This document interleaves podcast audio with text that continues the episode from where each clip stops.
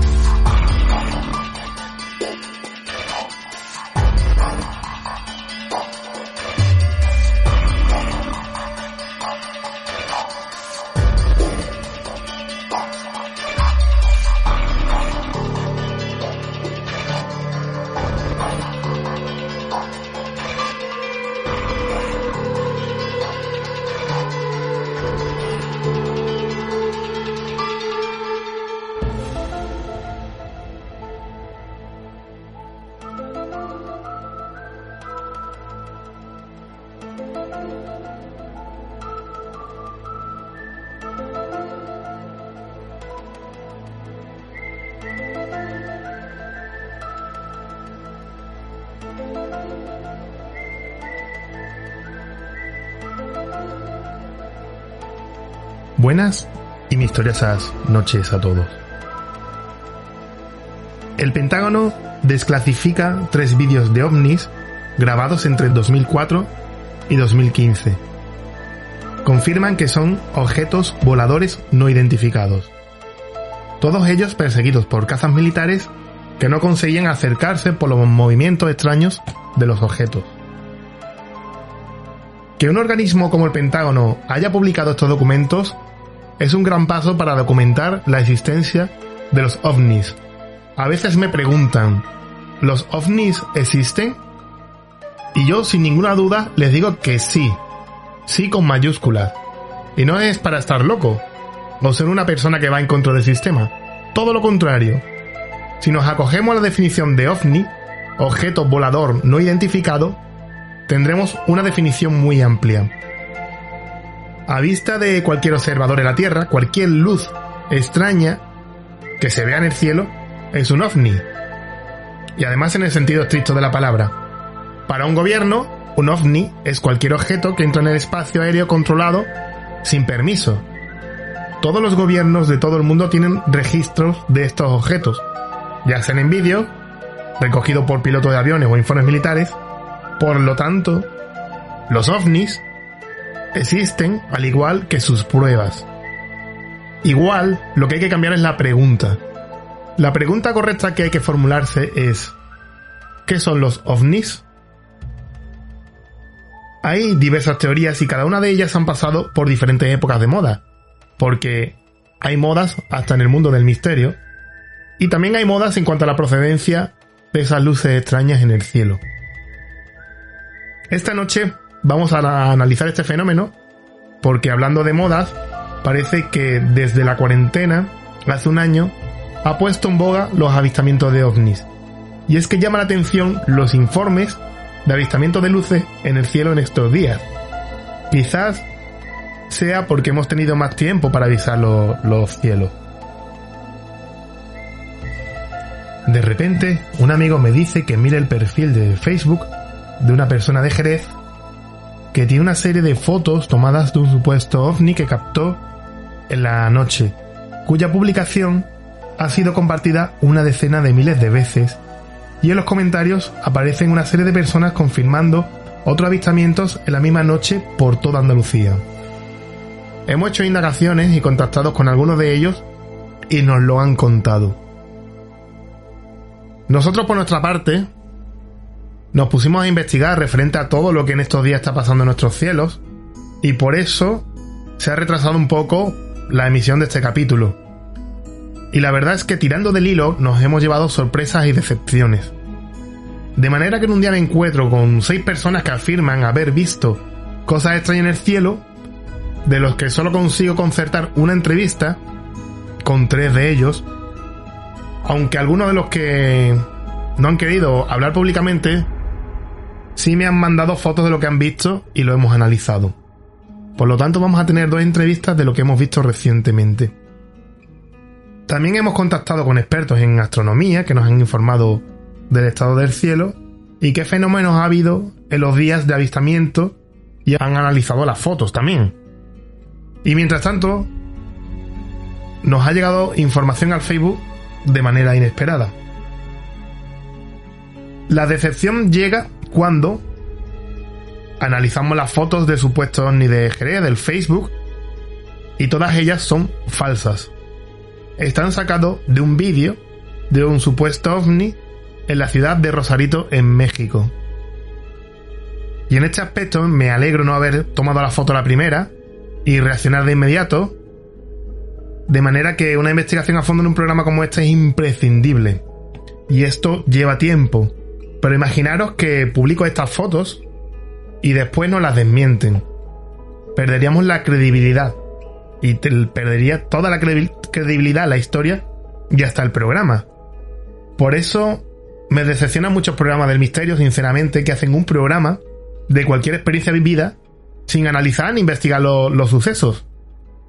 Eso es sensacionalismo puro, algo que no beneficia nada al mundo del misterio.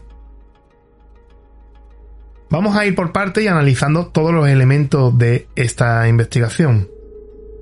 La primera información que tenemos ocurre la noche del 6 al 7 de mayo de 2020, sobre las 4 menos cuarto de la madrugada. José es una de las personas que publica un avistamiento en la zona de Jerez, al ser alertado por los vecinos de la organización.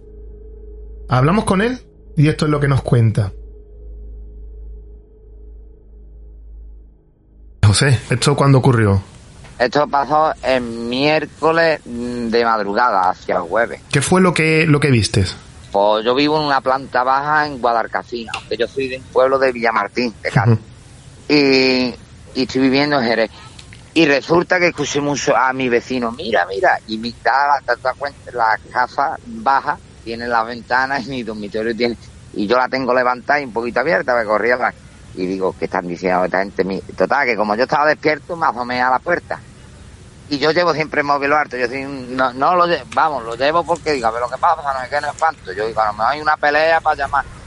Y salí hacia afuera y me vi a, por lo menos, habíamos 16 personas ahí, los vecinos, pero eran son personas mayores.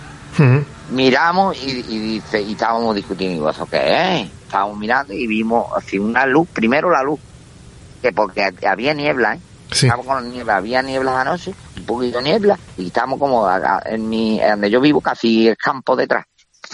Y, apareció, apareció un, un, como es ovalado, una cosa ovalada en grande, sí. con muchas luces. Mi vecino decía que era un dron, y dice que un dron, como está la base de rota, esto es un dron, no es qué. Pero vamos que nos quedamos. Yo intenté, grabé, porque me, metí para adentro y intenté levantar a mi novia. Intenté grabarlo en, en el vídeo, sí. pero sale negro, me salía negro. Pero vamos que estaba eso estaba a unos 15 o 17 metros sobre los altos nosotros. Los, vecinos, vamos, nos quedamos hasta las 5 de la mañana hablando a ver si a ver algunos. Ellos, ellos eran personas mayores, las fotos de ellas salían negro. Y luego lo puse, yo lo puse, lo mandé a mi amigo que también lo puso en el estado de Marbella y dice, pues mira, pues yo he visto otra cosa parecida en Fuirola. Pues tengo, eh, tengo un amigo en Fuirola y me dice, y, y luego en el comentario me dice, pues lo mismo que yo vi. Sí, y además hemos hablado con ellos y nos han comentado algo parecido. ¿Y lo que viste cómo era? ¿Las luces que eran como puntitos o eran como si fuera continuo? No, era continuo. No se veía si era puntito, no, no, no tenía, vamos, que es como, como te digo yo, ¿Tú has visto la, los, los casaritos de feria que tienen las luces de colores? Sí. Imagínate. Sí. Pero no eran de colores, eran todas blancas. Ajá. No, o sea, no, no, no parpadeaban. No, giraba en el sí. En el mismo sí. Ajá. Vámonos. Sí. Como hacia la, a la- estaba arriba, hacia la izquierda. Vale. Hacia la, sí, hacia la derecha. Todo hacia la derecha. Y no se veía, se veía blanco las luces, vamos, es que se vio bien bien un momento, pero como la nube, y se fue alejando, mm, pero vamos, se fue alejando un, un- a poquito a poco, que no fue, se quitó del medio. Y- Estuvimos viéndolo uno, yo lo estuve viendo unos cuatro o cinco minutos. Cuatro o cinco minutos. ¿Y hacía ruido? No, No hacía ningún tipo de ruido, ¿no? ningún tipo de ruido. En la noche, que yo, ahora es que hay muchas noches, porque mm, date cuenta que es campo. A la Sí. noche la tranquilidad. Se, de- si tú escuchas algo, como yo escuché a los vecinos, Ujú. escuché, entonces a, a escuchar a los vecinos, sí, pero no, es que yo, por eso no es, es que yo soy muy, yo, a ver, yo soy muy cagueta. Entonces yo cuando estoy en mi casa solo por la noche y escucho ruido, de momento mi mujer tiene el sueño, pero yo tengo el sueño menor. Ujú. Y entonces por eso fue. Y vamos, yo me quedé. Yo le- lo puse, sinceramente, lo puse en el Facebook y mira, por- porque no tenía, que no tengo abono, y digo, mira lo que vi anoche, Ujú. en Jerez. Por si alguien la había visto, pero resulta que sí, la han visto más. ¿eh? Que sí se ha visto, ¿no? Y además en toda Andalucía. Eh, ¿La niebla esa estaba antes o, o, estaban Yo volviendo solamente el objeto? No, estaba, yo antes, no, si te digo la verdad, yo cuando salí ya estaba en el objeto. Ujú. pero no cuando tuvo la niebla, wow, por la noche no había niebla, mi mujer la llegué yo a las 11 de la noche y no había niebla. Pero vamos, como te digo, eso pasó a las 3 y 45, por ahí. Pues yo me acosté tarde y, y yo llevaría una hora y media acostada. Y eso. No llevaba yo mucho tiempo tampoco. Y me costaba dormirme. Pero vamos, te, si te lo digo yo la verdad, miedo, pasé tela. Pero vamos, te, te decir, desde la puerta mía al dormitorio, lo que puede haber son 20 segundos. O sea, que yo lo que perdí de vista entre sé la foto y el vídeo lo hice después. Ajá, vale. Eh, y si lo tuviera que comparar con, con algo que, por ejemplo, un avión, eh, ¿qué tamaño tendría? ¿Cómo, ¿Cómo lo podría comparar? Pues, si te digo la verdad, como te digo, si uno, eso tendría unos más de 20 metros de ancho. Ujú. O sea, que Sí, porque veía. mira, yo yo he estado en el, yo he estado en el ejército y he estado en Kosovo y en Afganistán y he estado y se lo y he montado en aviones mucho en el- y un avión estable no puede estar. ¿no? No, claro, claro. Y si fuera un helicóptero, pues eh, haría el ruido de, eh. de las hélices. A, a la altura que estábamos fuera escuchado yo la hélice. De hecho, los drones también hacen ruido, aunque hagan menos, pero hacen ruido. Y si fuera, fuera un, un- vamos, si fuera sido reconocido, le fuera dicho a los vecinos, esto es un dron. Uno, algunos decían, los personas mayores, es un aparato esto de, de rota. Ujú. Vámonos.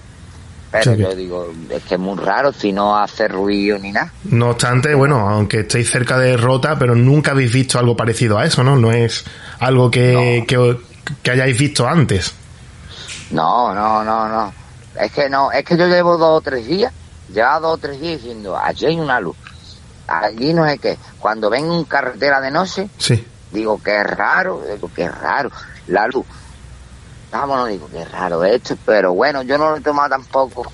Como yo no, yo ya he visto tantas cosas, como estaba en el ejército, como vengo a referir, he estado 14 años, digo, es que no, ya no me sorprende de nada. Mm, Pero, Pero una- un avión no era, Ajá. ni un dron tampoco, eso sí lo te lo puedo asegurar yo. y se movía, se movía muy despacito, ¿no? Me has comentado. Despacio. O sea, que podíais ver cómo se iba moviendo. Sí, hasta que se perdió en la, en la niebla. Ajá. O sea, que llegó un punto en que desapareció. Sí, sí, ni cogió altura ni nada. Y ya te digo, unos 17 metros, 17, 18, hasta 20 metros te puedo asegurar, porque se veía perfectamente. Conéctate con nosotros.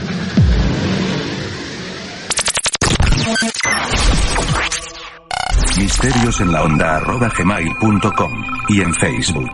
Misterios en la otra dimensión.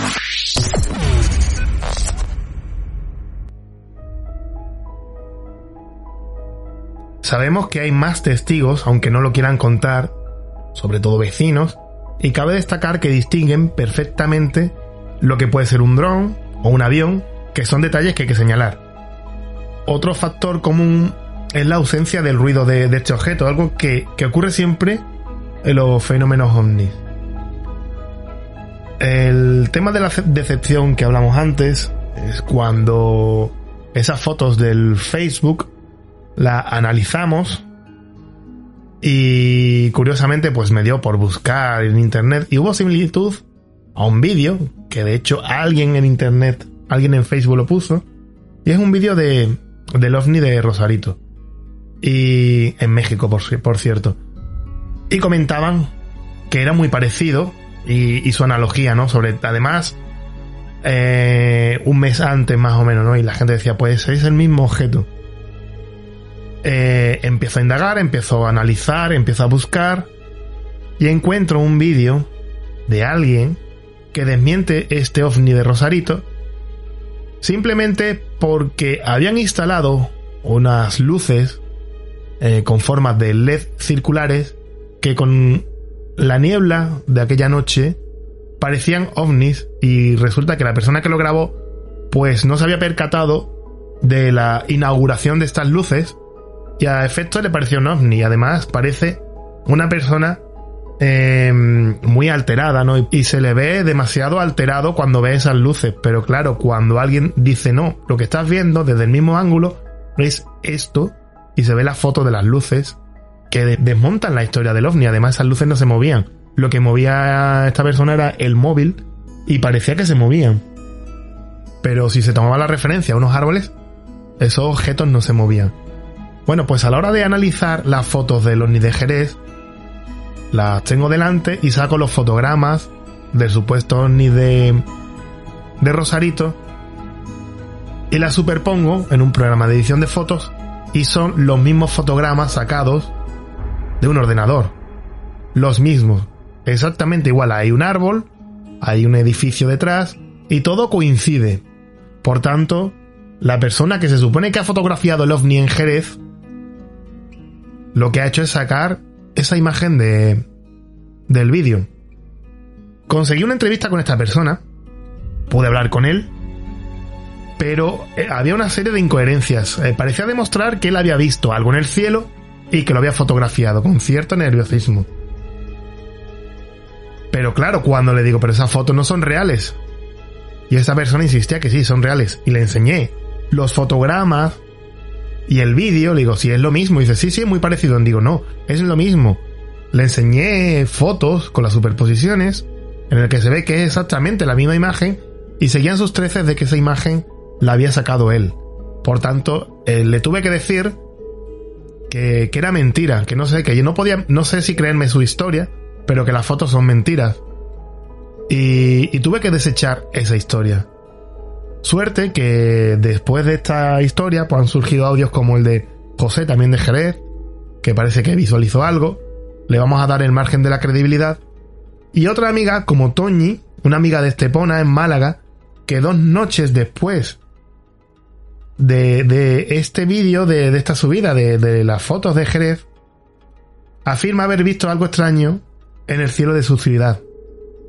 Ella es una persona acostumbrada a observar el cielo y a hacer fotos de la luna o fenómenos naturales dignos de fotografiar. Y con esto quiero decir que sabe identificar la luna y otros astros. Sabía que había luna llena y fue a fotografiarla. Estaba acostumbrada a observar el cielo, por lo que es esto lo que nos cuenta que le, le llamó la atención. Vamos a escuchar el testimonio que grabamos con Toñi.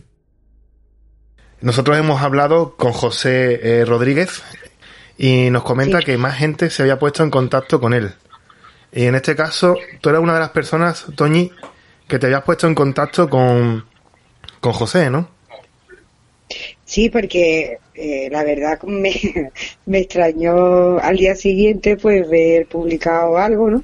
Ujú. Y eh, más o menos del mismo tema y yo decía, madre mía, yo, yo he visto también, eh, pero lo mío fue más temprano, pero y yo me puse en contacto con él y bueno, le puse que yo había visto algo también parecido. Yo, yo he visto, bueno, hay, han estado, han estado dos días. Lo que pasa es que ya empezó la lluvia. Yo fue, bueno, realmente fue cuando la luna llena, Sí. ¿vale? Sí. Pero del 7 al 8, Del pues 7 a mí me 8. gusta mucho la luna y yo me pongo a hacerle fotos y cual. La luna llena de la primavera, ¿vale? Sí. Y luego, pues, a los dos, no sé, a los, los otros días, a los dos días subí, que ya ve cómo estaba nublado, y este día fue ese día, el día, el día 9, pero te lo puedo confirmar porque eh, cuando bajé de la azotea, pues automáticamente le mandé un mensaje a una amiga mía de voz, contándole lo que había visto. Pero te lo entonces- puedo confirmar si es muy importante el día. Entendemos que, que habías distinguido perfectamente lo que es la luna, que habías ido directamente a fotografiarla, ¿no? Sí, sí, es que a mí me gusta, normalmente si os metéis también en mi perfil de Facebook, eh, normalmente yo, bueno, no toda la noche, ¿vale? Pero ahora que no hay trabajo, pues me gusta, me gusta hacerle fotos porque también el estrecho tiene mucho movimiento, desde aquí se ve mucho, se ve muy, muy bien la noche de poniente.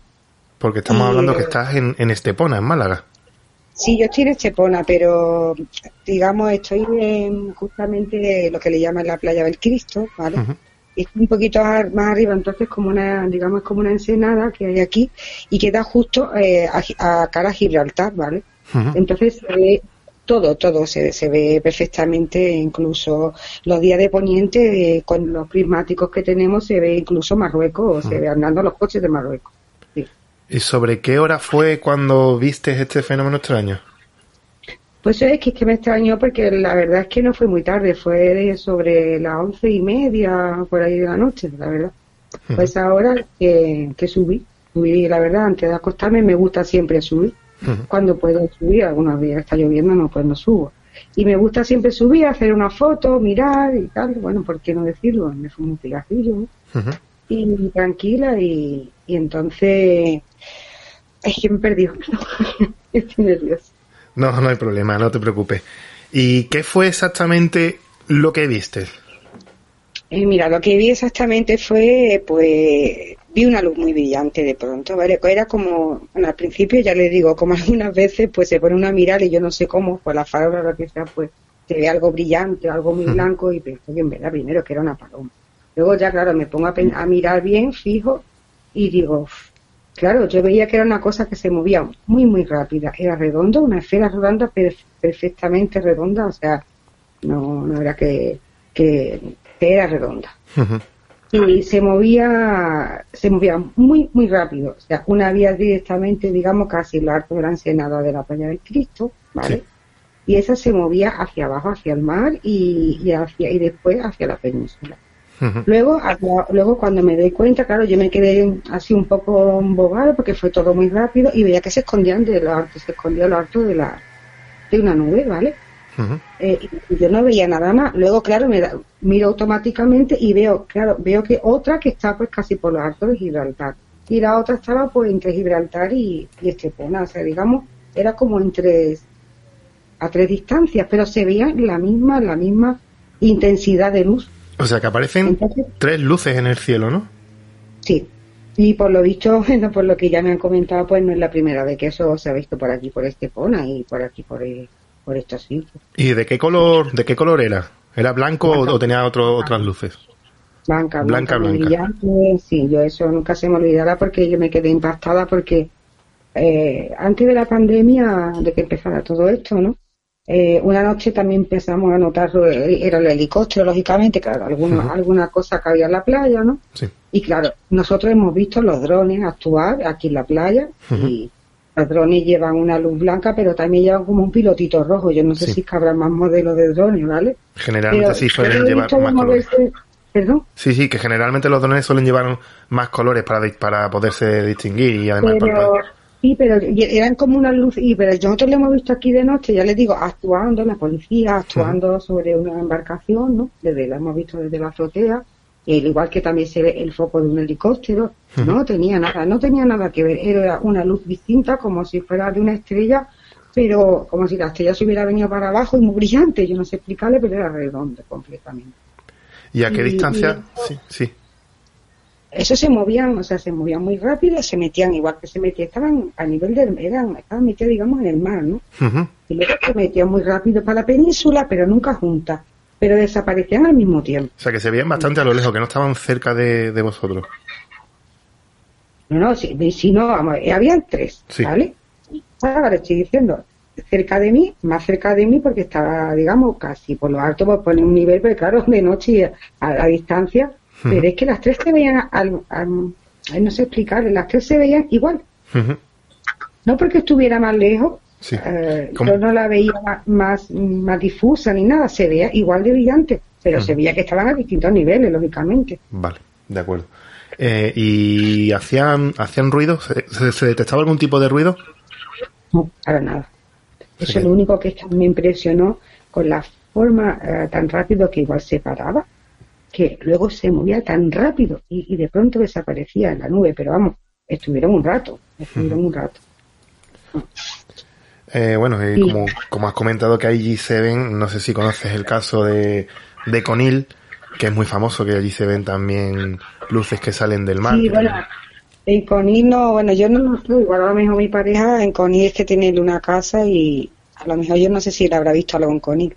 Él yo le comenté, porque la verdad yo no quería comentarle nada, porque le comento, bueno, si, si quieren reír, que se rían, yo no quiero igual, pero yo bajé un poco impresionada, ¿no? Y yo pues me metí en la cama y ya está, lo único le mandé un mensaje a mi amiga y le, dije lo que había visto y yo decía, madre mía, ¿esto qué? Estos son los ángeles, esto es un ovni, ¿esto qué es lo que es? Entonces, eh, yo no le quería comentar nada, pero claro, es un hombre más mayor, ¿no? Que yo.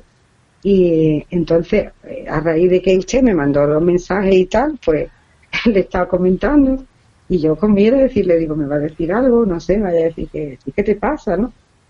Y, y él me cuenta de que se empieza a reír, ¿no? Y le pregunto que por qué se ríe y él me dice que que, que eso es muy normal, que él los ha visto muchas veces eh, aquí. Él siempre ha vivido aquí en Estepona, también siempre ha estado en la misma casa, que digamos mirando al mar, ¿no? Y, y dice que él incluso una vez pescando, estaba pescando con, con su primo y vio salir la misma luz de la misma esfera redonda, salió del mar. Salió del mar, se subió para arriba, como él me explicó, y de pronto se quitó del medio y ya no se vio. Ya con una rapidez, no sé. Y él me ha estado contando cosas que yo me quedaba la boca abierta. Digo, bueno, madre.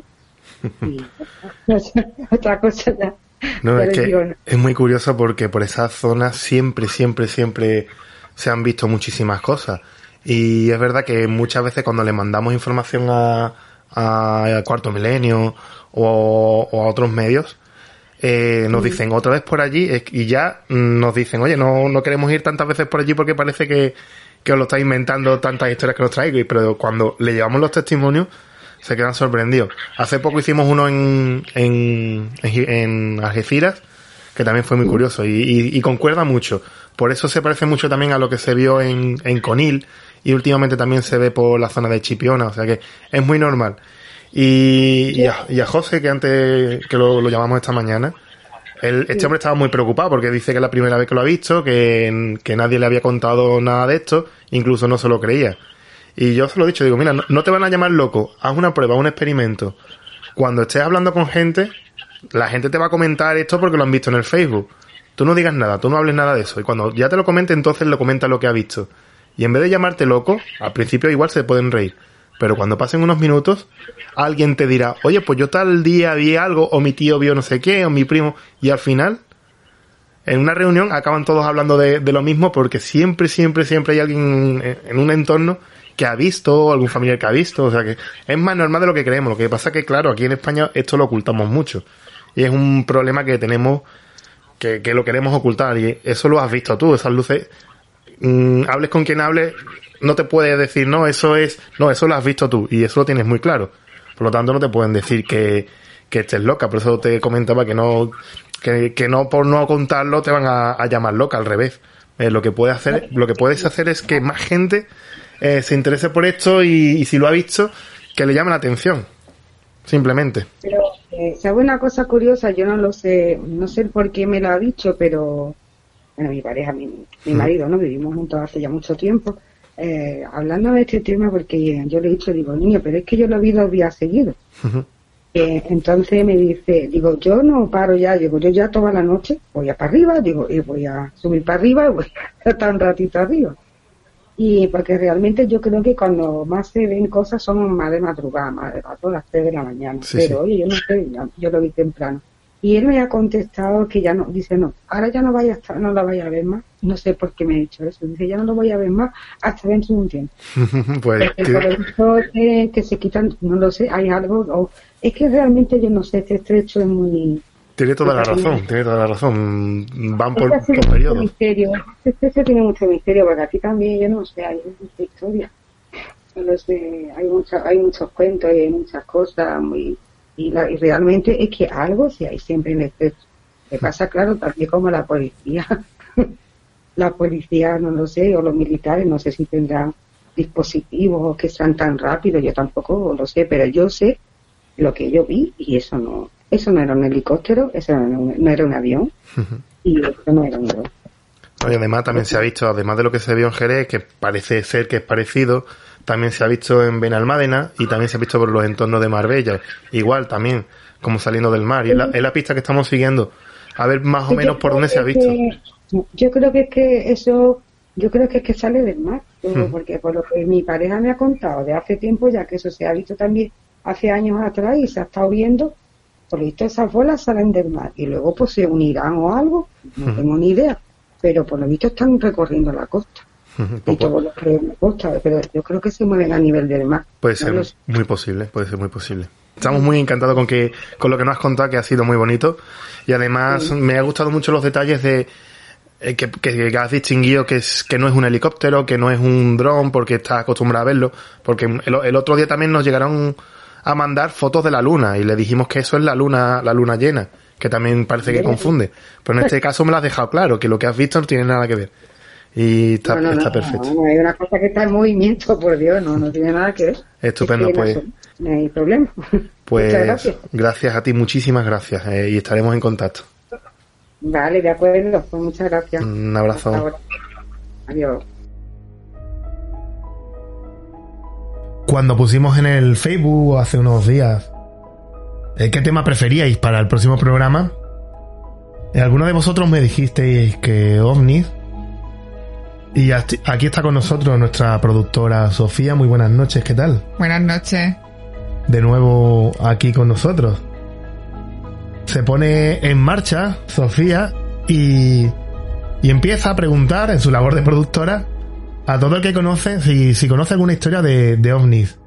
¿Verdad, Sofía? Sí.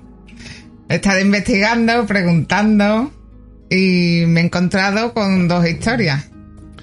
Es curioso porque me dice, vamos a entrevistar esta tarde, esta tarde noche a dos personas que han visto ovnis. Y en un principio pensaba que estaba de broma, pero para nada. Es verdad, es verdad. Y vamos a hablar de nuestros cielos, eh, cercanos a nosotros, donde grabamos este programa. Ha habido antecedentes y hemos hecho una recopilación de casos en, justamente aquí en esta zona. Así que os vamos a ir trayendo estas historias una a una. Ahora vamos a ir a un sitio, eh, Sofía, que va a dar mucho que hablar porque es curioso que estuvimos hace muy poquito, hace menos de un mes, en ese sitio grabando con Cuarto Milenio. Eh, y vuelve a resurgir este punto a la luz, ¿verdad? Sí, siempre. No sé qué pasa en ese punto. Teníamos una entrevista eh, desde hace prácticamente un año eh, en el que nos dijeron que había un caso ovni en esta carretera, la A457, de nuevo, la que une Lora del Río de Carmona, con Carmona, perdón, que es una carretera que ya teníamos noticias de casos ovni. Tenemos el caso de las piernas. Tenemos varios casos que es el programa que ya tenemos grabado, que tenemos a la espera a que Cuarto Milenio haga, haga su, bueno, exponga su programa. No sabemos lo que van a hacer, cómo lo van a hacer. Sabemos eh, qué medios han puesto, pero no podemos decirlo. Y es curioso porque mm, para llegar a este testimonio que, vamos a escuchar ahora, hemos tenido que mover muchos hilos. Eh, a través de un amigo o fan de, de- del programa, nos comenta que conoce una familia que le había pasado un caso impresionante en esta carretera. Bueno, pues él nos da el contacto de, de un matrimonio, el yerno, y conseguimos hablar con él, que es Enrique. Eh, Enrique nos dice que su, eh, su familia su suegro, Antonio Durán, y, y Dolores, la mujer de Antonio, habían vivido una experiencia bastante impresionante. Y además en esta carretera. Em, nos da varias pinceladas, ¿no? Eh, Dolores tiene que ir de urgencia a Sevilla. Eh, Sofía, ¿qué urgencia tenía esta mujer? Pues que se puso de parto. Así que imaginaros cómo iban en el coche. Y además iban en un taxi, ¿no? Iba la mujer de Dolores. O sea, iba, iba Dolores, perdón, la hermana de Dolores, su marido Antonio y el taxista. Y le ocurre algo que ahora nos van a contar. Algo impresionante. Pero lo curioso es el punto. El punto kilométrico. Nos da unos detalles de ese punto que ahora mismo cuando estábamos grabando la entrevista hemos pegado un salto de, de la silla porque es Y lo que más me ha impactado, mm, la distancia a, lo que, a la que lo tenían, que era relativamente cerca. No vamos a dar más pistas, ¿no? Pero ese punto, quedaros con ese punto y después lo comentamos. Vamos a escuchar esta entrevista que hemos grabado ahora mismo. Nosotros íbamos para Sevilla, que estaba mi mujer de parto. Ujú. Iba mi cuñado Carmen y el Pepe el taxista, con un Miraflor y luego. Sí.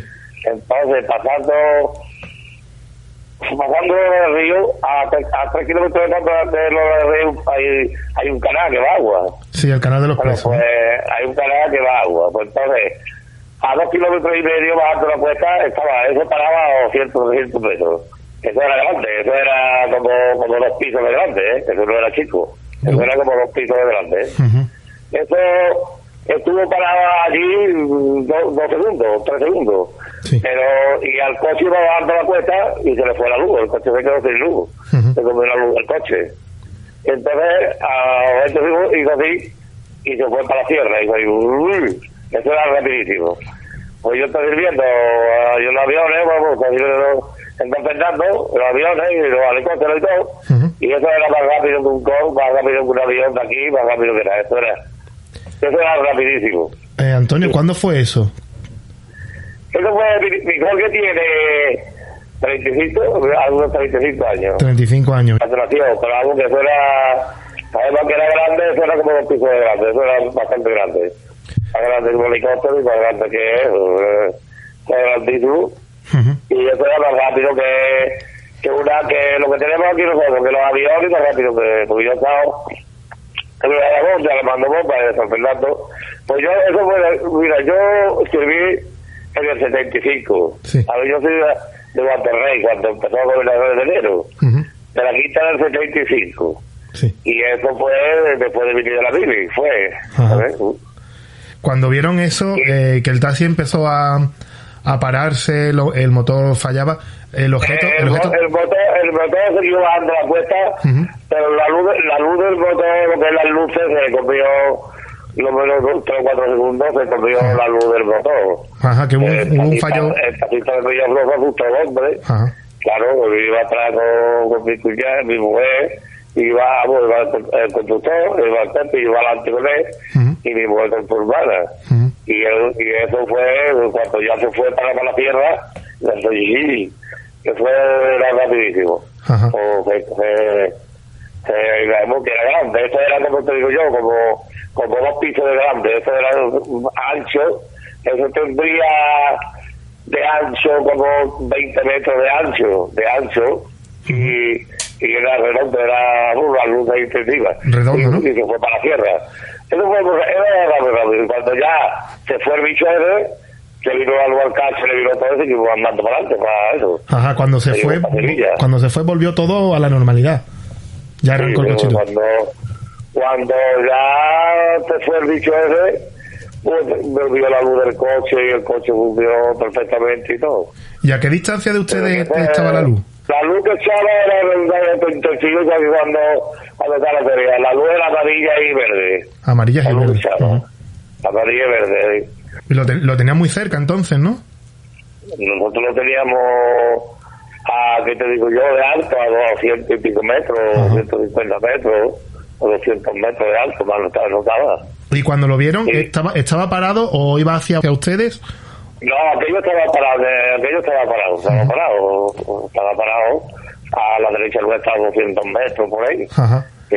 Y cuando Pero entonces... Esto era, esto era grandísimo, grande, y además que, que yo a Boga, la primera vez que me he recorrido por algo, en, el mismo camino este que yo te estoy diciendo, Sí. ahí había accidentes de coche. Sí, Ahí bastante. había accidentes que en el mismo, en el mismo trozo que te estoy diciendo, bajando la cuesta y pasando el puente de 400 metros que está la cuesta bajando yendo dirección Carmona. Sí, Ahí se han visto, vamos, ha habido accidentes que se han matado personas. sí, sí, sí. que sí. se han visto como personas andando Sí. y, y, y personas andando y entonces eh, por no pillarla desde la carretera y por no pillarla al conductor ha pegado volantado. O sea, ha habido personas de accidentes que se han matado. Eh, Digamos que eso es una cosa que no es que no es normal, ¿verdad? Que no es normal porque que la velocidad que eso tuvo en el aire a 200 metros y la velocidad que se fue para la izquierda y para la derecha y habido dirección dirección de de, la- de la arriba dirección de, de esto de la sierra de donde está la ermita Villadiego para arriba Ajá. eso es una cosa que bastante más adelantada que nosotros estamos aquí estamos más adelantados que nosotros Ajá, claro, y después de... En, en 30 años a lo mejor no es la misma tecnología también que hay ahora, ¿no?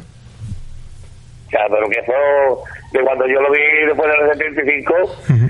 cuando me colga, pues, después del conflicto un poco, y cuando me colga nació, Ujú. Que la tecnología de aviones que había aquí en España y todo, no era, bueno, ya hay mucho, muchos aparatos nuevos, pero que eso era, es una tecnología bastante, bastante más avanzada que la que tenemos nosotros. Sí. Fue en la carretera que íbamos para Sevilla, yo estaba de parto, íbamos para Sevilla y nos llevaba el taxista de Peñaflor. ¿Y cómo lo vio? ¿Cómo, cómo, ¿Qué fue lo que vio? Eh, que vimos como una luz grande. Una luz muy grande, y, y el coche no se paró, el taxi se paró, nos quedamos parados. ¿Qué forma tenía? ¿Qué colores tenía? ¿Qué o luces? ¿Cómo, cómo era? ¿Cómo lo vio? Eh, tenía unas luces sin rojas, unas luces grandes. Yo como iba mala, no, ni me fié mucho. ¿Y ¿Llegó usted a pasar miedo? Hombre, claro, claro que digo, pues yo me dije, claro. Pero aquello no, no duró mucho tiempo, ¿no? No, que va, aquello no duró mucho tiempo. Pues nada, muchísimas gracias a, a los dos por este testimonio. La verdad que me ha impresionado porque me había enterado de esta historia y estamos buscando más cosas en la misma zona y por lo visto allí ha ocurrido bastante. Así que están aportando más testimonios a donde, donde todo esto ha ocurrido. Así que le estoy muy agradecido a usted como a su marido Antonio. Vale. Pues muchas gracias, Dolores. Muy buenas tardes. Sofía, impresionante, ¿no? De nuevo, de nuevo, ¿eh? De nuevo, el canal, el canal de los presos. Ese agua que no sé lo que trae ese agua. Es que ahora mismo me pregunto que qué, qué tiene, porque es una pregunta que nos llevamos haciendo bastante tiempo. ¿Qué tiene este canal? No lo hicimos cuando estábamos grabando el reportaje de Cuarto Milenio, no lo hicimos cuando eh, grabamos con José Luis Hermida, eh, Paco Gallardo en su programa en Radio Tomares, y nos lo hicimos cuando nos preguntó en su programa en PND FM eh, Gema Marcos, ¿qué tiene esta carretera y qué tiene este canal de los presos? Primero las piernas, primero que grabamos. Antes pudo haber 20.000 historias, como hemos demostrado, ¿no? Hace 30 años este ovni, eh, ahora este caso que se está dando, que hemos grabado con Cuarto Milenio, que no voy a dar pistas, pero que muy pronto la carretera A457 va a revelar otra cosa súper interesante. La verdad es que es impresionante. Y volvemos a tener este canal de los presos que parece que atrae a todo tipo de fenomenología. Y además nosotros, Sofía, en nuestros huesos, en nuestra piel, hemos podido vivir parte de, de estos fenómenos que hemos vivido allí, ¿no? Porque allí hemos tenido experiencia, que sí. Sí. Ella personalmente lo, lo sabe, hemos tenido una experiencia muy, muy interesante que algún día lo contaremos cuando hablemos de que quiero hacer un programa de experiencias, de investigaciones, porque a nosotros nos han pasado cosas, cosas curiosas, y muchas veces a Sofía le pasan muchas cosas. Cada vez que vamos a investigar un sitio, eh, cuando la mandamos a poner en las cámaras o, o algún sitio, le ha pasado cosas, que ya nos lo contará. Bueno, pues en esta curva hemos hecho varias investigaciones, en este canal de los presos, y allí nos pasó también algo interesante. Y hemos recogido cosas interesantes. Así que nos preguntamos, Pero lo que yo me pregunto, ¿por qué tantos accidentes en esa carretera? ¿Qué es lo que verán los, los conductores? Claro, es lo, que, es lo que ha comentado Antonio en la entrevista, ¿no? Que allí ve la gente cosas y pasan cosas. ¿Qué ocurre? ¿Qué pasa allí? ¿Qué es lo que se ve? Yo creo que, que bueno, que de nuevo con Cuarto Milenio hemos abierto la caja de Pandora, pero esto no ha terminado. Yo siempre digo, lo digo, esto no ha terminado. Porque van a seguir sucediendo casos y va a seguir sucediendo historias. Y lo vamos a seguir investigando. Porque después de esto y después de estas cosas, la verdad es que me está motivando para hacer algo más serio. De hecho, pues vamos a intentar hablar con las autoridades, con Guardia Civil, con registros, a ver si podemos tirar un poquito más del hilo y a ver qué ocurre aquí. Igual, bueno, pues destapamos más cosillas. Eh, si conocéis a alguien que le haya pasado algo, la verdad que aportaría mucho al tema, alguien que le haya pasado algo en esta curva, en el canal de los presos, eh, al- algo que esté relacionado con esto y que no lo haya contado ya.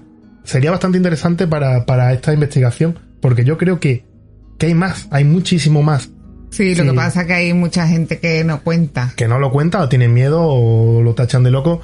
Y la verdad es que tenemos 8, 9, 10 casos, más lo- la veintena de, de- del caso de las piernas, y son la gente que lo ha contado.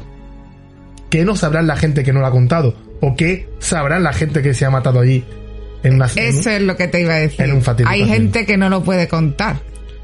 Pues vamos a seguir indagando en este tema.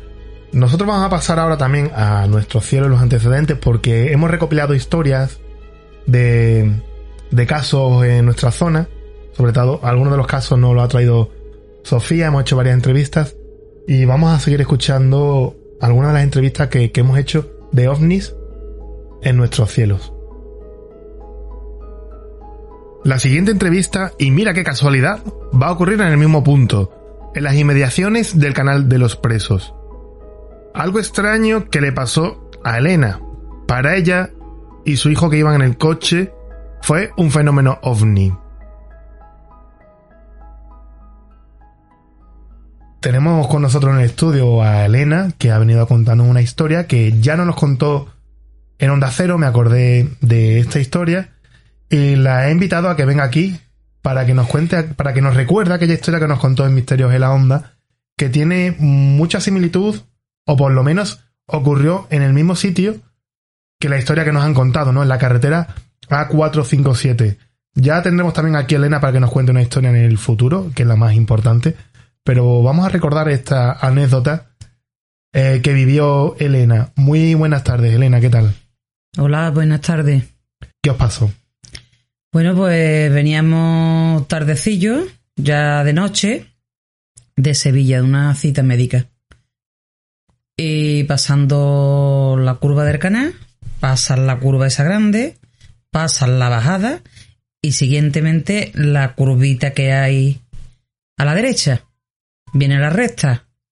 Entonces veníamos en el coche, una noche estrellada, que no, no había tormentas, ni rayos, ni, ni nada de eso. Y veníamos conversando, mi hijo y yo. Mi hijo venía despacito porque a lo primero con el carnet recién sacado suele pasar eso. Bueno, algunos. Entonces, entramos en la recta y vemos directamente del cielo una luz, como si fuera una, una farola grande, muy brillante, blanca, venía hacia nosotros, hacia el coche, directamente para abajo. Los dos nos quedamos, eso que, eso que, eso que, asustadísimos los dos, y cayó en el suelo, en la carretera, delante del coche. Y como una explosión, ¿no? Así, ¡boom! Se escuchó, nosotros nos quedamos los dos. Digo, ay, por favor, ¿eso qué es? Y dice mi hijo, no lo sé, mamá, no lo sé.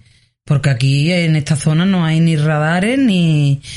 Digo, ay, Dios mío, que el susto que pasamos fue tremendo. Entonces no era ni un rayo porque no había tormenta y no sabemos hasta el día de hoy lo que pudo ser aquello. ¿Pero cayó muy cerca, muy cerca o...? Pues cayó a unos metros de delante del coche, unos, no sé, unos 10 o 15 metros delante del coche. ¿Y venía muy rápido? Sí, Como cayendo, ¿no? sí, sí, muy rápido. Luego cayó en el suelo, se abrió la luz y desapareció. Y es curioso porque la otra historia que hemos grabado, la, la entrevista que hemos tenido de hace ya 35 años, han comentado lo mismo, el coger el canal y bajar del canal. Ahí es donde vieron algo muy, muy, muy, muy grande, de dos plantas. Eh, no tiene, no es lo mismo que visteis, pero es el sitio, es el mismo punto. Volvemos a hablar de, del canal de los presos y de la misma zona donde tú sabes bien que allí pasan cosas. Pasamos bastante miedo. Yo asustadísima, mi hijo se quedó blanco como la pared. Y yo ya, eso que será, eso que habrá sido. Y ya cuando llegamos a la hora que aparcamos, se lo dije, se lo volví a decir a mi hija otra vez. Digo, ¿qué sería eso, por Dios? Dice, pues no lo sé, mamá. No lo sé. Y ya no me quiso asustar más porque yo, el, miedo que pasé fue tremendo. Pues esta es la historia de, de Elena, eh, que la vamos a escuchar también muy pronto aquí en este programa. Y ya nos está contando que tiene otra historia en el cementerio, que lo vamos también a aparcar. Te, te vamos a contratar como, Sí. como colaboradora. Eh, bueno, pues muchísimas gracias, Elena, por, por acercarte aquí al estudio y estar con nosotros una vez más. Venga, pues gracias a ti.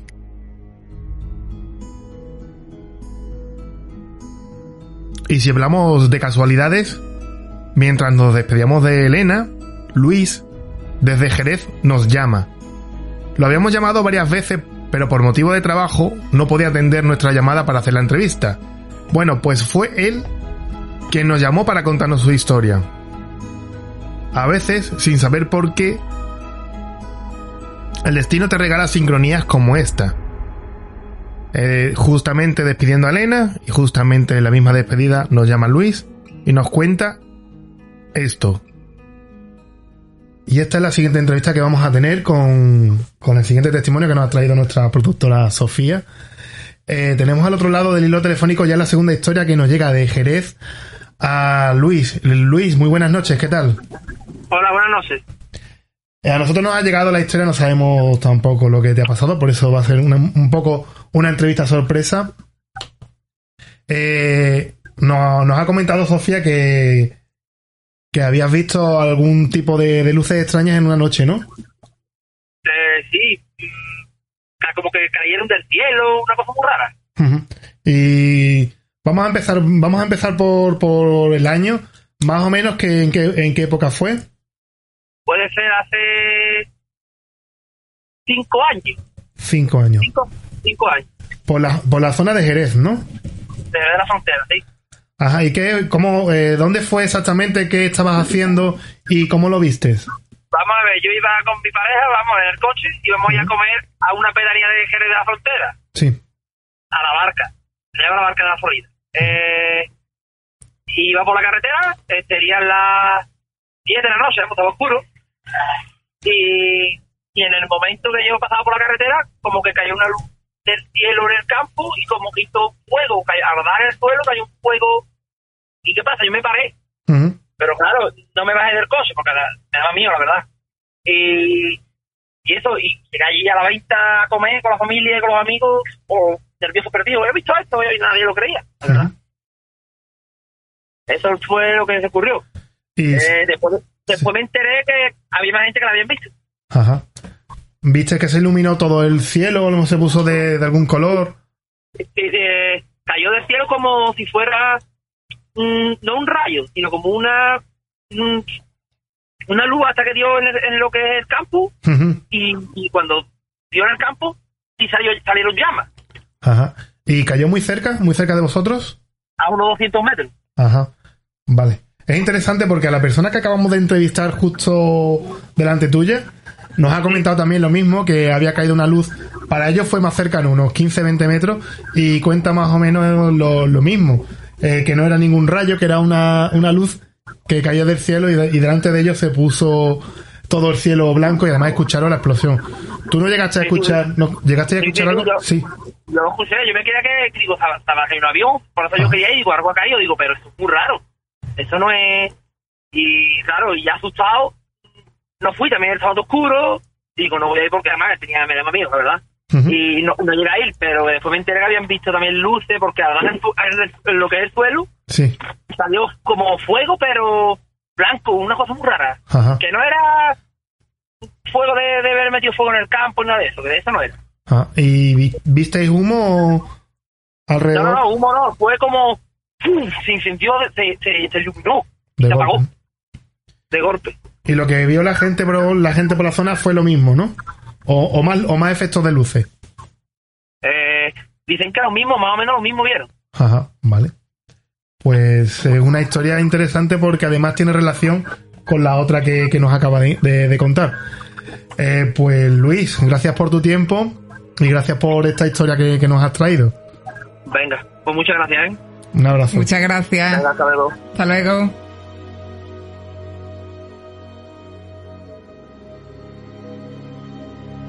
Es curioso porque tampoco sabíamos eh, lo que Luis no iba, no iba a contar. Sabíamos que había visto algún fenómeno extraño que nos lo habían hecho llegar y fue cuando lo entrevistamos. Lo curioso es que coincide con lo que nos cuenta Elena, aunque desde otra ubicación, curiosamente, la misma con la que empezamos este programa, Jerez. Nos podemos preguntar si lo que vieron Elena y Luis son casos de ovnis. Para ellos lo fue, sin duda, porque es un objeto luminoso que se estrella cerca de más y que le llama considerablemente la atención. En un principio podemos pensar que puede ser un meteorito. Unos 17.000 meteoritos caen a la Tierra al año. Puede ser uno de ellos. Perfectamente, aunque tenemos antecedentes de supuestos ovnis estrellados. El más famoso es el caso del ovni de Roswell en 1947, en el que incluso se hizo una autopsia a un alienígena. De esto hablaremos en otra ocasión porque esta autopsia pues ha dado mucho que hablar. Yo lo recuerdo cuando era un niño, que esto lo retransmitieron en televisión, y, y me dio mucho miedo, me dio mucho miedo esta autopsia. Después eh, se habla de conspiración, de que es mentira. Es muy extraño que, que esto saliera a la luz y, y se viera esta autopsia de un alien. Pero vamos, de esto podemos hablar, si queréis, si os gusta el tema, en otra ocasión, porque hay muchísima información acerca de, de esta autopsia, de quién lo grabó, cómo se grabó, en qué momento, y de este supuesto ovni de Roswell. También tenemos an- antecedentes aquí muy cerquita, en nuestra localidad donde grabamos, Lora del Río. En 1965 cayeron del cielo unas esferas metálicas que llamaron la atención internacionalmente. Los famosos hombres de negros, que existen, americanos enchaquetados, aparecieron indagando y preguntando a los testigos y recuperando esos objetos para su estudio. Tiempo después, se supo que eran piezas de un satélite ruso que cayeron a la Tierra, precisamente por nuestra zona.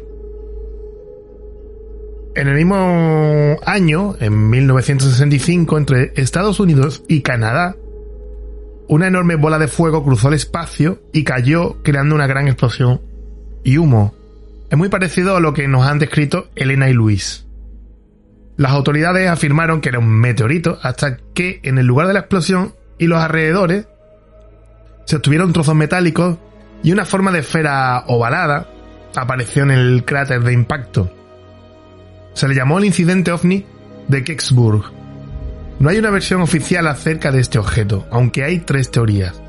La primera es que es un ovni, la segunda que fue un satélite ruso y la tercera la versión de la NASA que es una parte de un satélite estadounidense.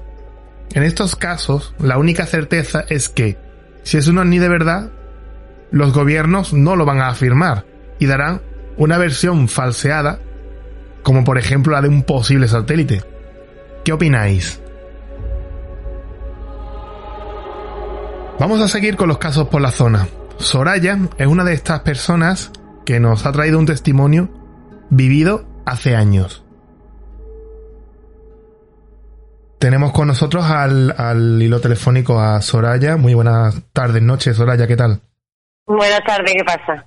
Eh, Soraya, eh, todo hay que decir que eh, mi productora Sofía, pues eh, tuvo un encuentro con, con- contigo en la oficina y empezó a comentar el tema de que íbamos a hacer un programa de OVNI. Y es curioso porque dijiste que tú sí tenías un caso que te había ocurrido.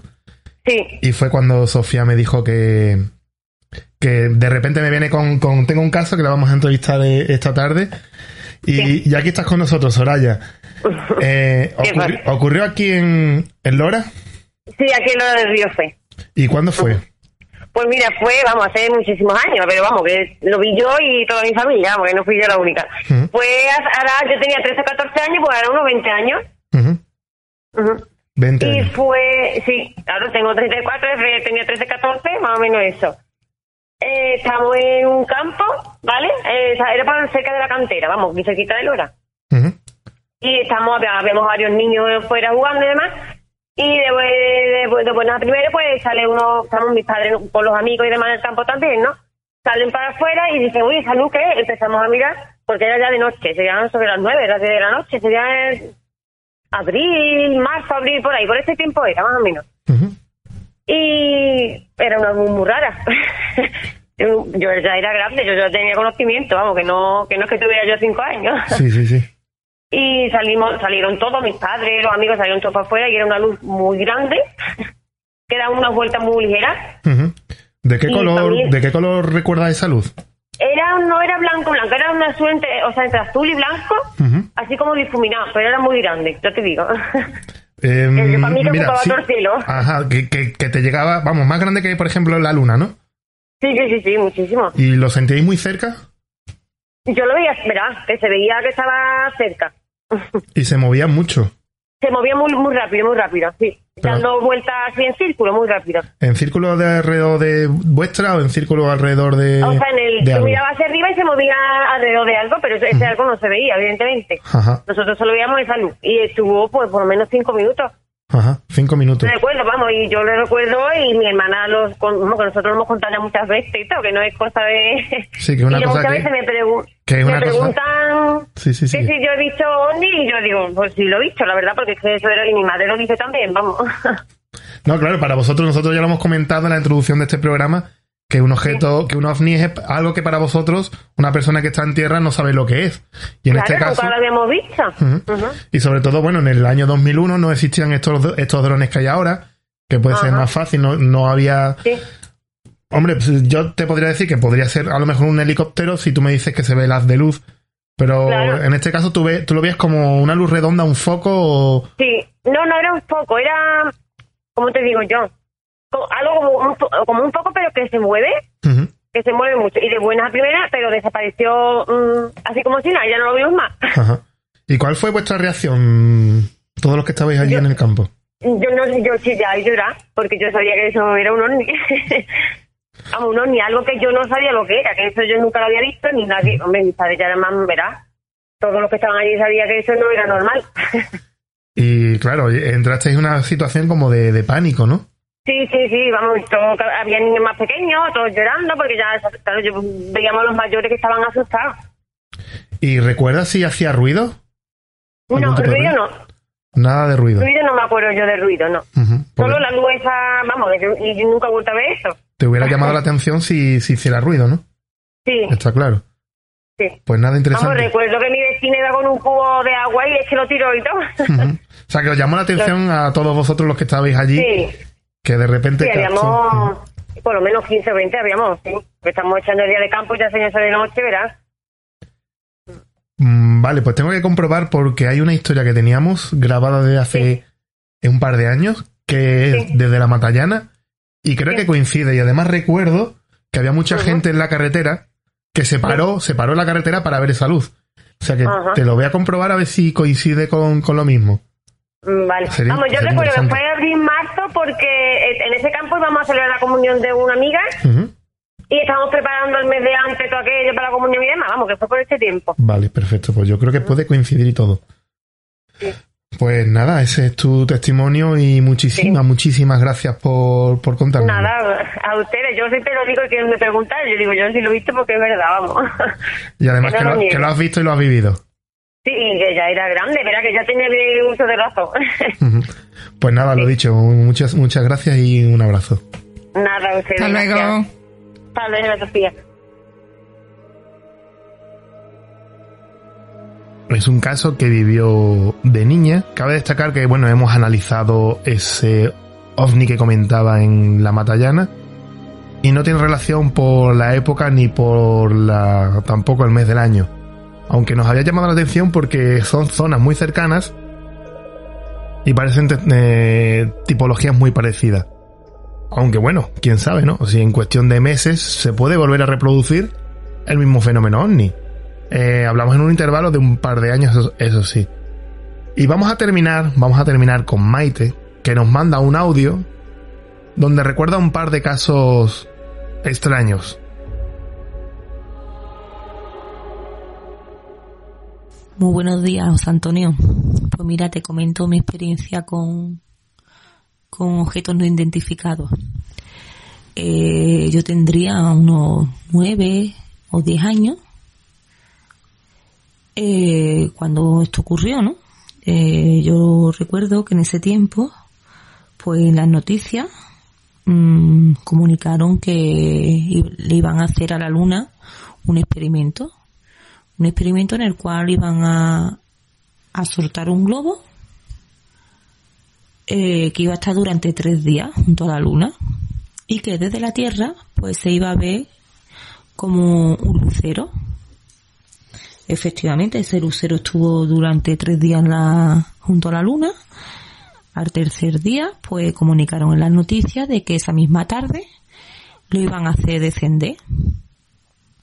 Recuerdo que aquella tarde eh, todos los vecinos del barrio, la barriada Nuestro Padre Jesús, pues todo el mundo observaba como aquel lucero pues iba descendiendo hasta que aquello pues se dejó de ver.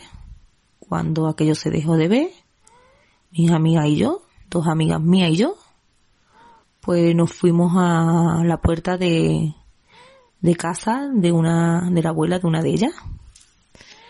Eh, estando sentada a las tres en el escalón, charlando, comiendo chuchería, giro la mirada hacia la derecha y en los tejados de las casas colindantes veo un, encima de los tejados un objeto.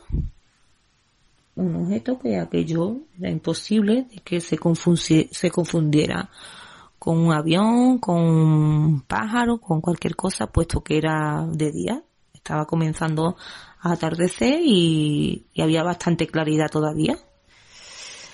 Entonces yo cuando veo esto me sorprendo, eh, llamo la atención a mis amigas para que ellas lo vieran como yo. Efectivamente, yo ellas lo veían como yo, se quedaron, nos quedamos las tres asombradas de lo que estábamos viendo. Y este objeto era, tenía la forma de, una, de un yoyo, eh, color de acero, eh, la, parte de arriba acero, acero oscuro, color acero oscuro, y la de abajo también. Y en el centro pues recorrían unas lucecitas de colores. Eh, nos quedamos las tres abiertas mirándolo y al mismo tiempo que lo mirábamos, eh, pues aquello se iba alejando cada vez más.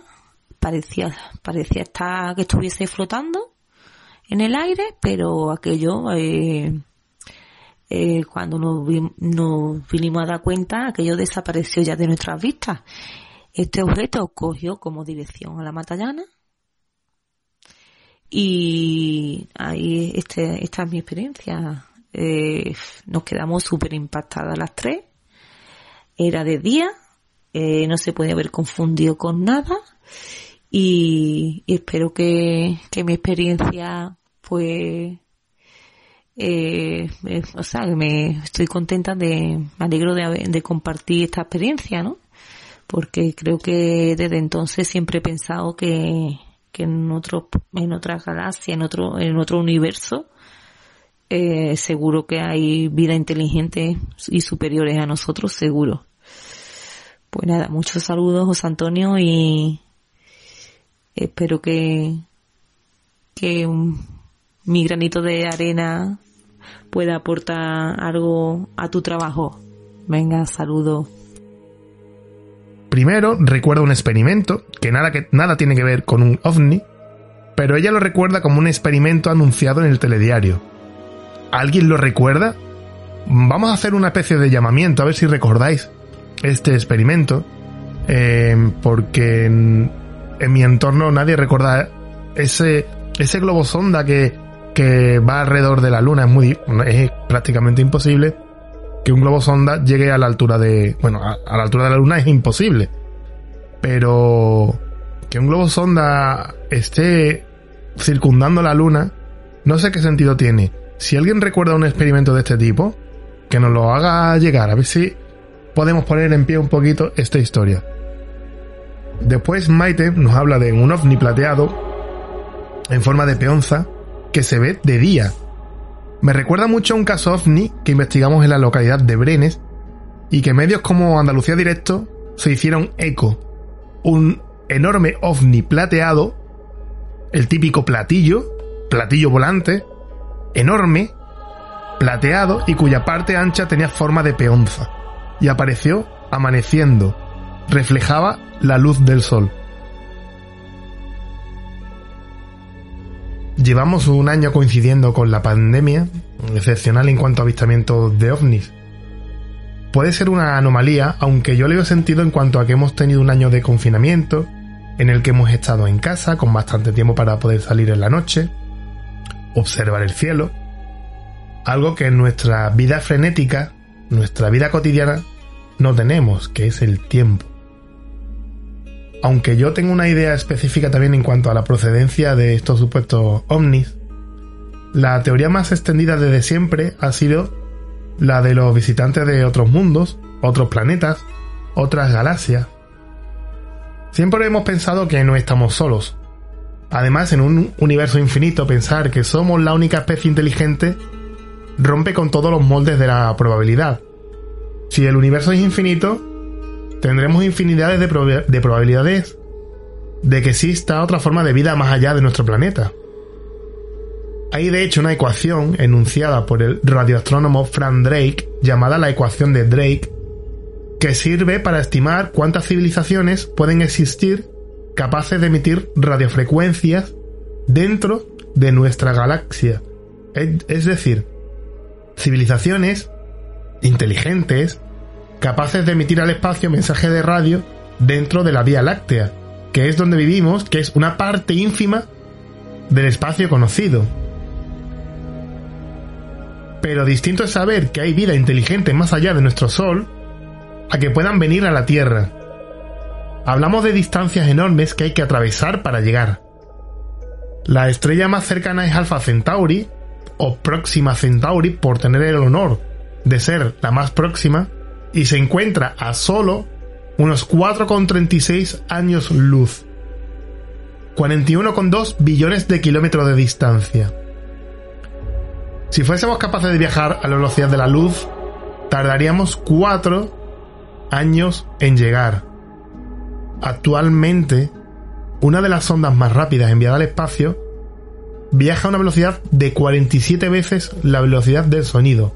Ojo, del sonido tomaría poco menos que unos 20.000 años para viajar un año luz nada más. ¿Qué civilización dispone de 20.000 años para hacer un viaje por el espacio? Y no son, no son solo 20.000 años. Imaginaros que pudieran venir de Próxima Centauri. Tardarían 80.000 años en hacer este viaje en el espacio cabe la posibilidad de que cuando emprendan ese viaje, esta civilización ya no exista. ¿Dónde vamos a estar nosotros después de 80.000 años? Al ritmo que vamos, pues no creo que estemos aquí. Por eso, la teoría de los viajeros del espacio lo complican las largas distancias. Entonces, ¿qué más puede ser un ovni? Hay una teoría que me encanta, que es la de los viajeros en el tiempo. ¿Y si los que van a bordo de las naves del cielo son humanos del futuro que vienen a vernos, como si fuera un viaje cultural, a recordarnos momentos del pasado? Como una pandemia mundial, y ver las calles desiertas en todo el mundo, sería un momento idóneo para visitar. ¿O no? Ahora os lanzo una pregunta abierta. Si os dijera qué podríais ver desde el cielo, cualquier momento de la Tierra, ¿cuál elegiríais? Os dejo unos segundos para que lo penséis.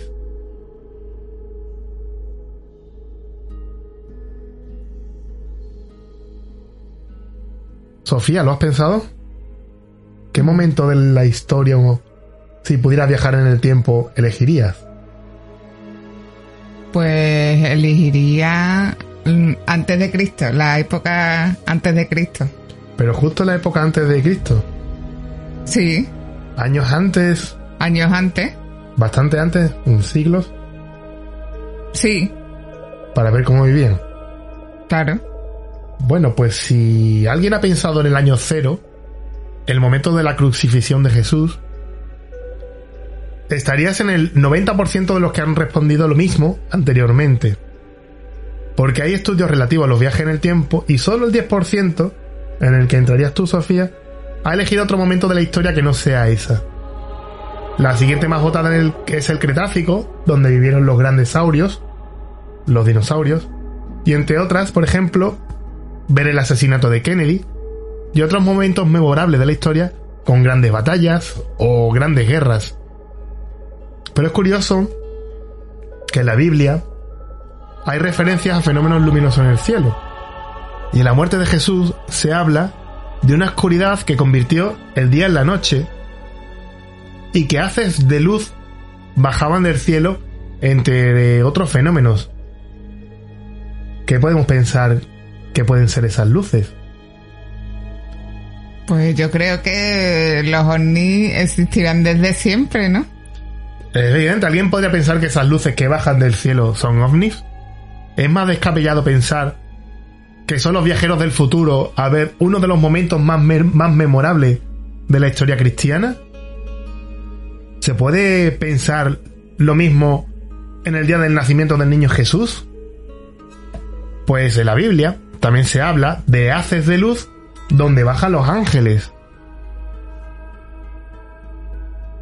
Por ahora estas preguntas no tienen respuestas, así que os lo dejo a vuestro juicio. Es curioso también que dentro de la fenomenología ovni están los falsos positivos, o los ovnis que tienen explicación.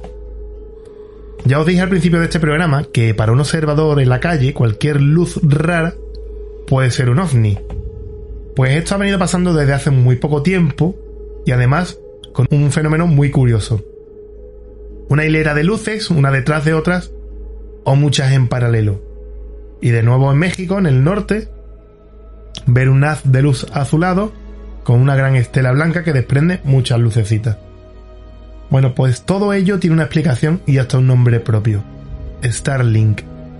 Es un proyecto de Elon Musk, que es el creador de PayPal, eh, la empresa Tesla de coches eléctricos, o el fundador de SpaceX, que está revolucionando el mercado espacial. Ha creado unos cohetes inteligentes que van al espacio y retornan automáticamente y se posan en el mismo sitio que fueron lanzados y que son capaces de transportar cargas a bajo coste. De tal manera que la NASA ya no usa sus propios cohetes porque le sale más barato lanzarlos con SpaceX.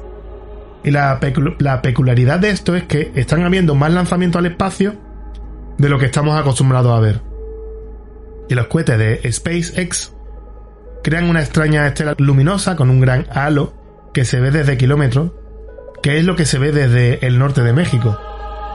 Además, tienen un proyecto, el Starlink, que es la de colocar en el espacio unos 12.000 mini satélites que actúan como router de Internet y que servirán para servir Internet en cualquier parte del mundo, como hoy, en cualquier parte del mundo, tanto en la cima del Everest como en mitad del desierto del Sahara. Para ello se, lanzan series de 60 satélites de una vez y se van esparciendo alrededor de la Tierra.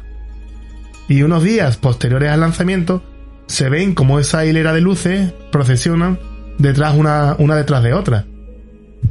Hace cuestión de poco menos de un año, amigos del priorato nos mandaron unas fotos preocupados a las 4 de la mañana en el que se veía esta hila de esta hilera de luces y ya os comentaba en el Facebook lo que realmente eran.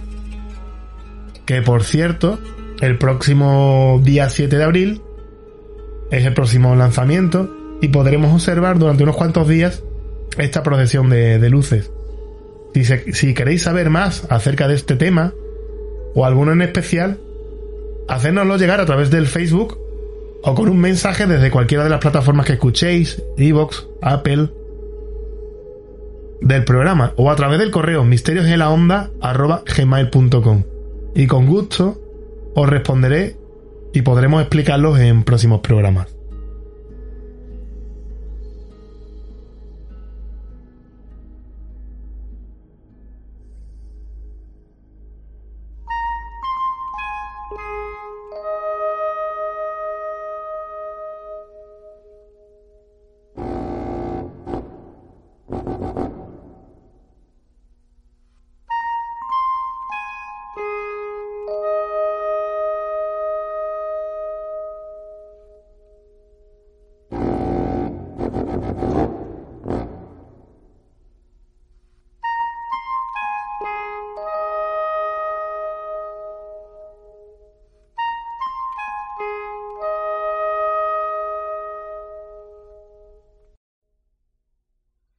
¿Recordáis esta melodía? ¿Estos tonos? ¿Hace falta decir de dónde vienen?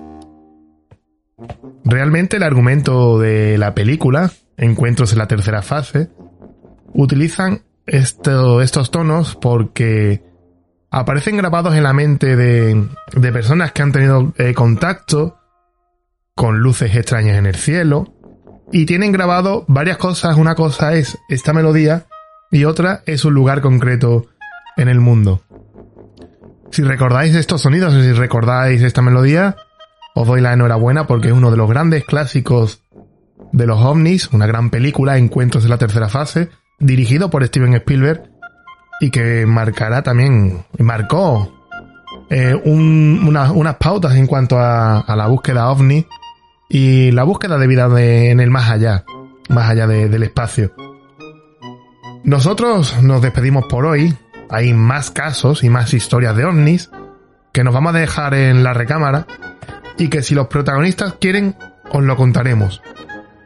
Primero pedir disculpas por la tardanza en la emisión de este programa, pero me ha llevado más horas de lo esperado por tener que localizar a los testigos eh, concertar las entrevistas y editar los audios para que os llegue con buena calidad.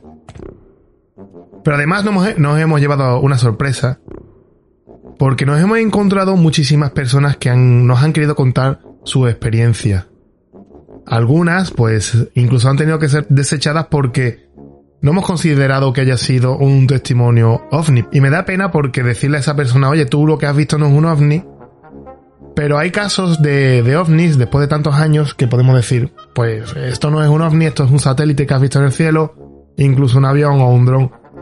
Eh, no por ello el testimonio que nos traen eh, tiene menos, menos valor, ¿no? Y, agradezco que, que, nos hayáis traído esos testimonios. Y espero que me perdonéis que no lo haya emitido.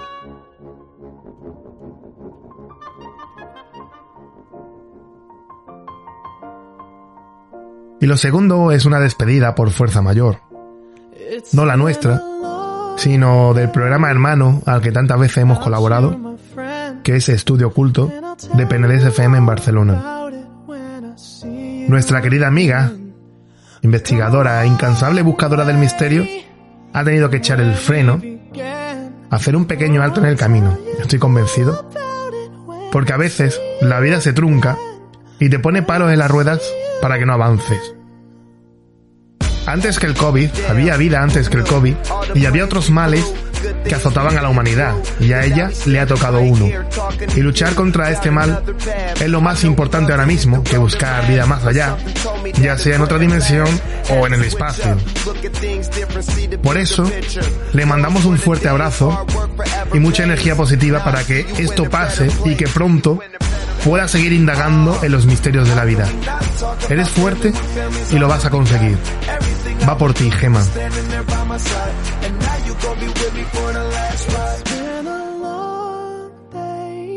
Buenas y misteriosas noches a todos. Nos volvemos a escuchar en unos días.